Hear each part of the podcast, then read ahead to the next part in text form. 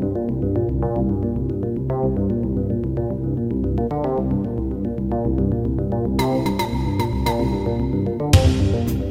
La valeur des actifs financiers appartenant à l'ensemble de la population mondiale a augmenté de 10% en 2020 pour atteindre 200 000 milliards d'euros.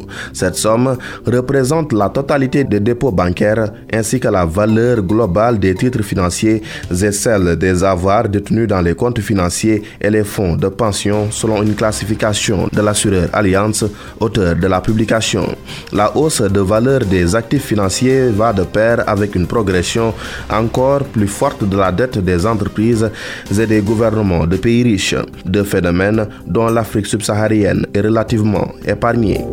L'actu du pétrole et du gaz. Selon les spécialistes en environnement Client Earth, bien que le gaz naturel soit considéré comme moins polluant que le charbon et le pétrole brut, il reste une source d'énergie fossile qu'il faudra retirer du mix énergétique. Abdurrahman Lee. Dans une lettre adressée à l'Union européenne, Client Earth suggère qu'investir investir dans le gaz naturel serait contraire aux règles et objectifs énergétiques de l'institution qui encourage la décarbonation du mix énergétique. Le cabinet d'avocats spécialisé dans les questions environnementales soutient que si l'Union européenne décidait de qualifier les investissements dans le gaz naturel de verre, elle violerait ses propres règles liées au climat et à la transition énergétique.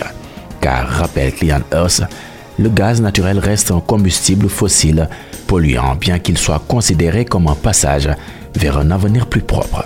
Cette intervention fragilise un peu plus la place accordée au gaz naturel dans les efforts d'atteinte de la neutralité carbone dans le monde d'ici 2050 et les ambitions de certaines entreprises européennes pour le développement de l'utilisation du combustible dans la région et dans le monde.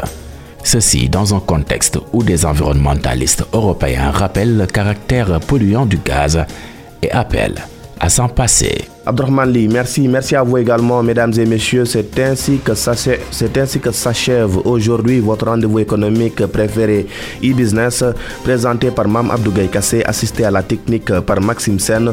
Nous vous donnons rendez-vous demain à la même heure dans Dakar Direct.